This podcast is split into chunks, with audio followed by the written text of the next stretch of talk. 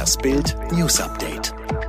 US-Präsident Trump plant offenbar einen massiven Abbau der amerikanischen Truppen in Deutschland. Das Wall Street Journal berichtet, Trump habe das Pentagon angewiesen, die US-Truppenpräsenz in Deutschland von derzeit 34.500 Soldaten um 9.500 zu reduzieren. Die künftige Obergrenze solle entsprechend auf 24.500 Einheiten festgelegt werden. Das Weiße Haus wollte den Bericht bislang jedoch nicht bestätigen. 600 Zeugen wurden befragt, seit Maddie McCann, damals drei Jahre alt, vor mehr als 13 Jahren aus dem Apartment ihrer Eltern an der Algarve in Portugal verschwand.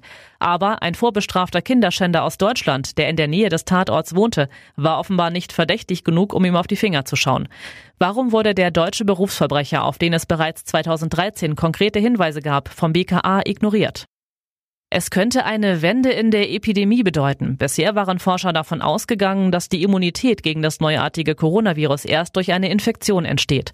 Jetzt legt eine US-Studie nahe, dass viele Menschen, die bereits mit seit Jahren grassierenden anderen Coronaviren infiziert waren, ebenfalls geschützt sein könnten.